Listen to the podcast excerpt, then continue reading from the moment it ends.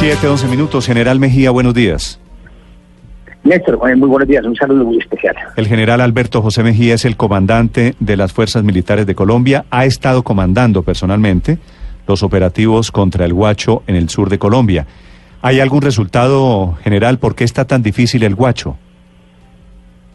Bueno, eh, Néstor, ayer pues eh, pudimos ir con un grupo importante de, de periodistas de diferentes medios y quedaron impresionados de ver las dificultades del clima y del terreno en esta región. Estamos hablando de un área más o menos de unos 120 kilómetros de largo del lado colombiano y unos 50 kilómetros de ancho de selva, eh, de un área que es eh, bien difícil, bien complicada, pero pues estamos desplegados en toda esa área, tenemos gran cantidad de unidades en una operación eh, detalladamente planificada y, y estamos muy confiados de que con esta alianza estratégica con eh, nuestros hermanos del Ecuador vamos a poder golpear a este bandido. La, la, importante noticia es que se han venido atacando sus redes, que es lo más importante, es decir, es una operación por líneas exteriores que empieza desde el perímetro hacia, hacia afuera, empieza a ir hacia el centro, hacia el corazón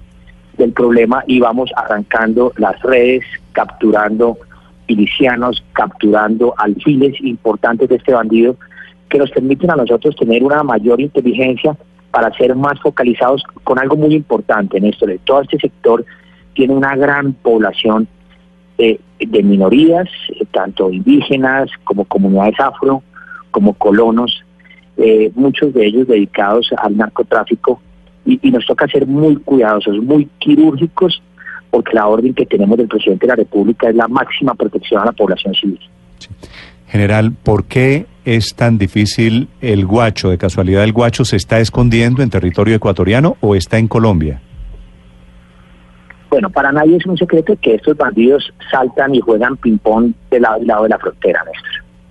Entonces, por eso es que se requiere una alianza estratégica muy especial. En este momento, nosotros en, en nuestro hermano país del Ecuador, tenemos tres grupos que hacen parte de esta estrategia.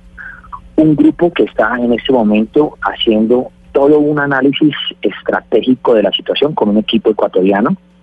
Otro grupo que está haciendo el diseño operacional detallado de la frontera, tanto en la parte Nariz, pacífico nariñense, la parte andina de Nariño y la parte del Putumayo, y por último, también tenemos un grupo muy, importante de entrenadores militares que están también entrenando a unas eh, tropas especializadas y en un intercambio de experiencias.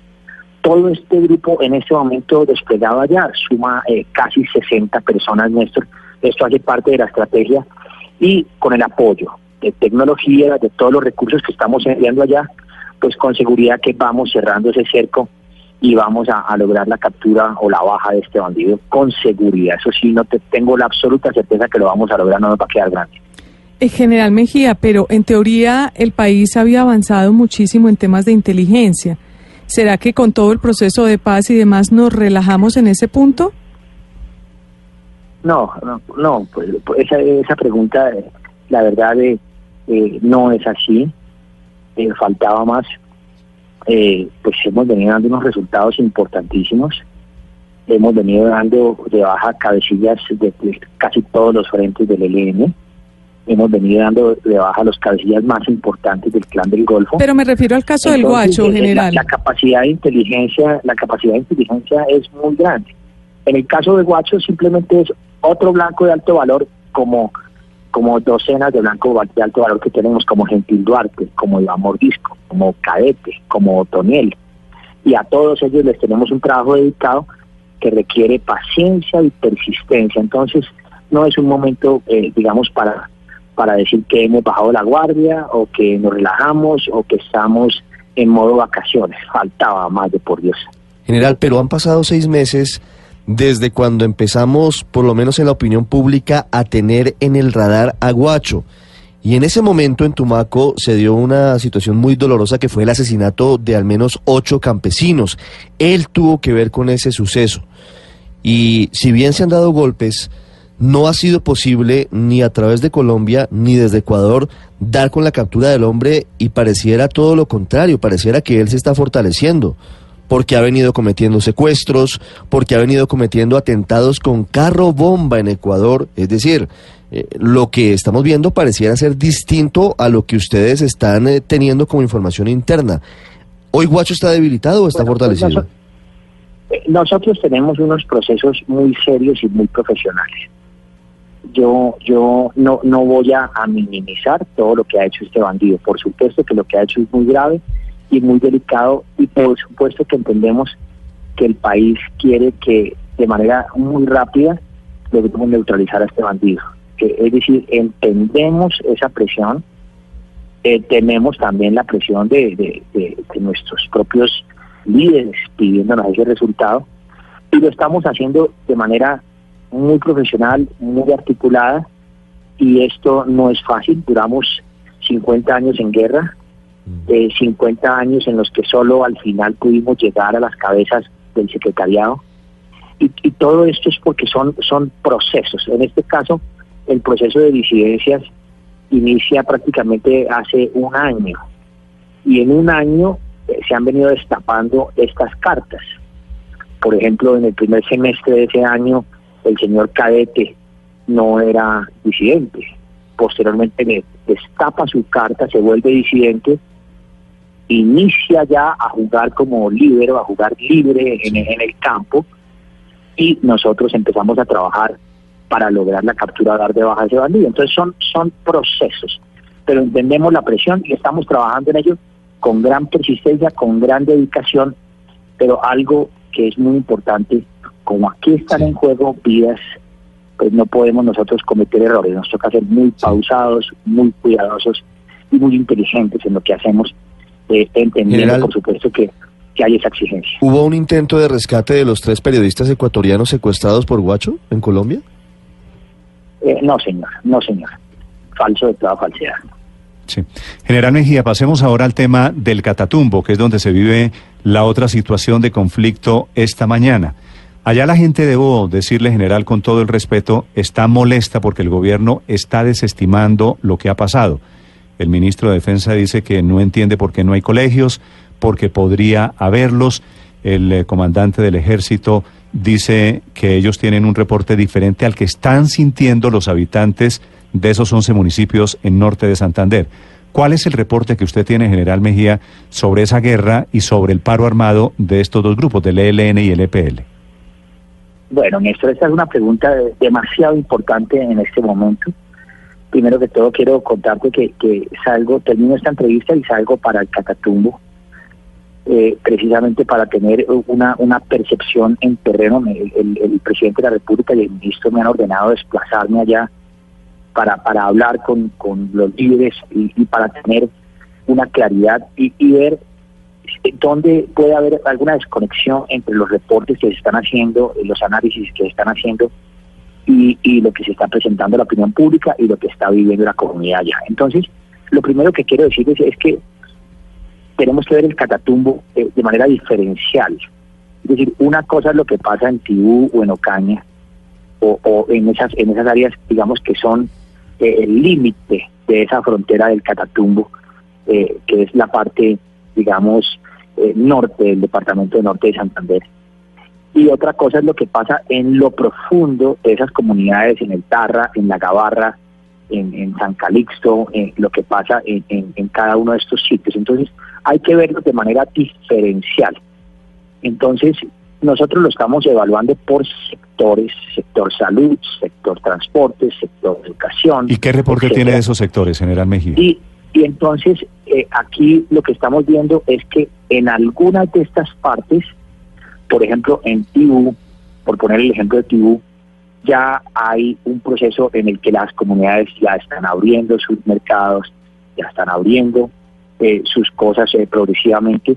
Entonces, digamos que, se puede percibir un eh, aclimatamiento de la situación, un levantamiento de ese, de ese paro en estas comunidades, pero hay otras que están más en lo profundo del Catatumbo en las que aún persisten estas amenazas.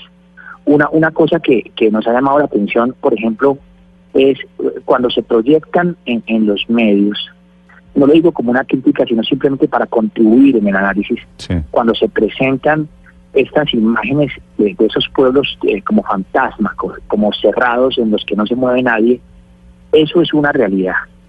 En esos pueblitos ahí está el ejército y la policía, pero se pone como telón, como fondo, ráfagas de ametralladora, como si esos pueblos estuviesen sitiados o copados, y eso no es cierto, no ha habido una sola ráfaga, un solo disparo, una sola situación como esta. Entonces, entonces digamos, eso desdibuja un poco lo que está pasando. Entonces yo no quiero mentir y decir que en ese pueblito, en lo profundo de, del, Atatumbo, está todo cerrado, sí, es verdad.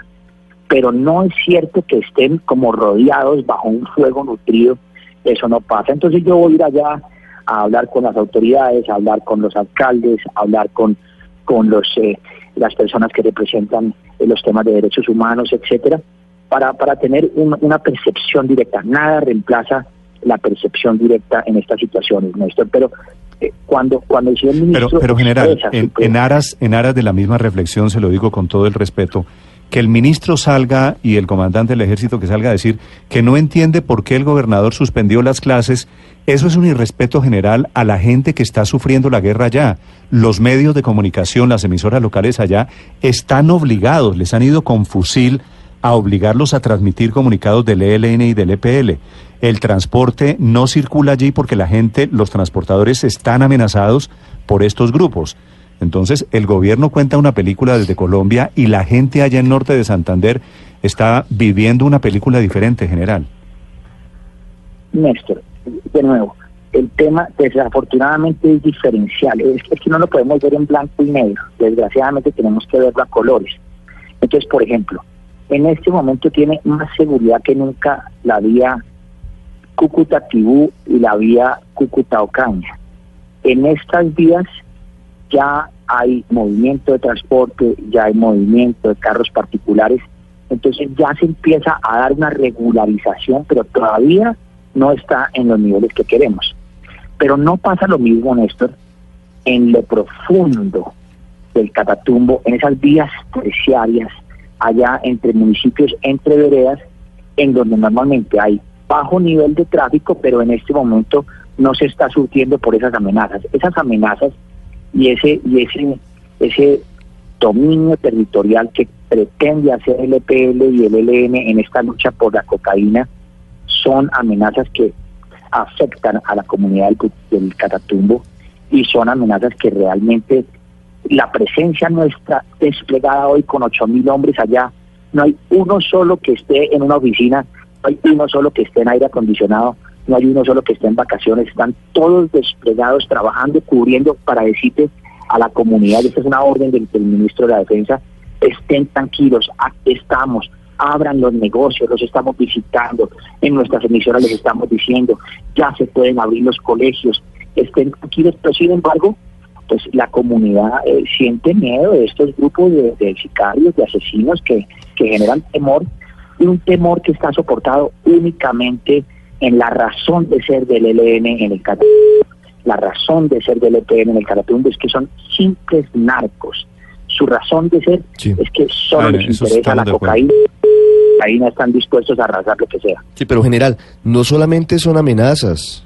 Quiero decir, no solamente es que llegue un panfleto o que envíen un mensaje vía WhatsApp o a través de otro medio hay enfrentamientos serios. De hecho, a esta hora nos están reportando que en San Calixto otra vez hay combates entre los pelusos y el ELN. La gente tiene motivos pues fundados para estar atemorizada. Sí, mire, yo, yo no quiero eh, ponerme a, digamos, en un debate con ustedes eh, a, decir eh, que es falso lo que reporta una comunidad o lo que reporta un líder de derechos humanos o un alcalde. Yo, no me voy a poner en, ese, en ese debate. Pero sí les quiero decir esto, miren, por favor, porque todos tenemos que contribuir para poder ver la realidad. Porque aquí hay todo un trabajo psicológico que quieren hacer los bandidos, de terrorismo con estas informaciones. Entonces les pongo el simple ejemplo. Han informado personas idóneas, medios de comunicación absolutamente profesionales, de más de 100 muertos en el combate entre el ELN y el EPL. Pero nosotros, las autoridades de la nación, la fiscalía, los alcaldes, medicina legal, solo tenemos ocho. Entonces, ¿qué hacemos? ¿Qué hacemos? O sea, ¿qué podemos hacer? O sea, esos otros 92 para nosotros no existen, no aparecen, no están, no hay evidencias. Entonces nos han dicho que hay en la vereda X, Y, Z, ahí tenemos parados los soldados buscando por todos lados, hablando con la comunidad y esa comunidad nos dice, no, aquí no ha pasado nada, pero en el entorno, en el imaginario, están 100 y tenemos 8. Entonces, ese es el tipo de situaciones que no pretenden desconocer que 8 no sean importantes, 8 es muy grave, 8 es muy delicado, nos preocupa el combate entre bandidos. Ojo con lo que voy a decir, para nosotros no es ningún éxito que se maten entre bandidos, porque eso quiere decir que allí la autoridad está debilitándose o perdiendo. Entonces nosotros lo que tenemos que hacer es estar allí luchando y darle palo tanto al LN como al EPL. Esa es nuestra misión, esa es nuestra tarea, Néstor.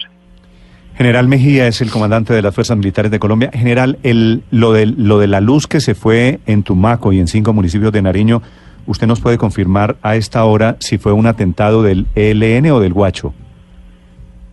Eh, no, ELN, eh, confirmo, eh, es el sitio donde sucedió este atentado terrorista. Es un sitio donde delinque el Frente Comunero del Sur del ELN, una denominada Comisión de Frontera, y, realmente es muy lejos del área de influencia de Guacho. Mm. Ya tenemos las tropas allí, ya están nuestros equipos antiexplosivos buscando de aquí a las 10 de la mañana las trampas explosivas y a las 10 de la mañana está entrando la empresa de energía para reparar esa, esa torre. Esperamos que lo más rápido posible, pero no, no es eh, un acto terrorista que se le pueda atribuir al bandido Guacho. Guacho en este momento está al trote corriendo debajo de la selva. General Mejía, una pregunta final y me disculpa el cambio de tema abrupto. Eh, ¿Cuál es el sentido de cerrar, eh, de tomar decisiones sobre la Agencia de Logística de las Fuerzas Militares y el escándalo de los gastos reservados, General Mejía? Bueno, entonces, entonces eh, te corrijo ahí. la reestructuración es en el Comando General de las Fuerzas Militares, en el denominado Comando Conjunto de Inteligencia y una de sus unidades. Y el tema de la agencia logística es otro tema. Uno es inteligencia, el otro es logística. Entonces me voy a referir primero al de inteligencia.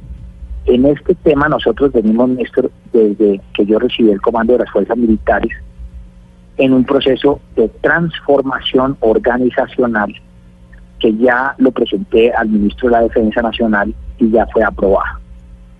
El día de mañana ya se firman los actos administrativos de esta reestructuración. En esa reestructuración hicimos un análisis de buenas y malas prácticas. En esa reestructuración identificamos debilidades, vulnerabilidades. Una de esas debilidades las identificamos en este comando conjunto de inteligencia. Este comando conjunto de inteligencia tenía una unidad haciendo tareas tácticas. El Comando General de las Fuerzas Militares es el nivel estratégico, por lo tanto no debe hacer nada táctico. Entonces vamos a quedar en esta reestructuración en el que las tareas de inteligencia de nivel operacional y táctico son de las fuerzas, ejército, armada, fuerza aérea y el comando de las fuerzas militares mantiene una inteligencia del nivel estratégico en la que el análisis, la prospectiva hacen parte fundamental de poder medir efectos, de poder medir impactos, de poder hacer análisis en diferentes factores de orden político, económico, social, eh, de información, en fin, eh, lo llamamos nosotros multidimensional.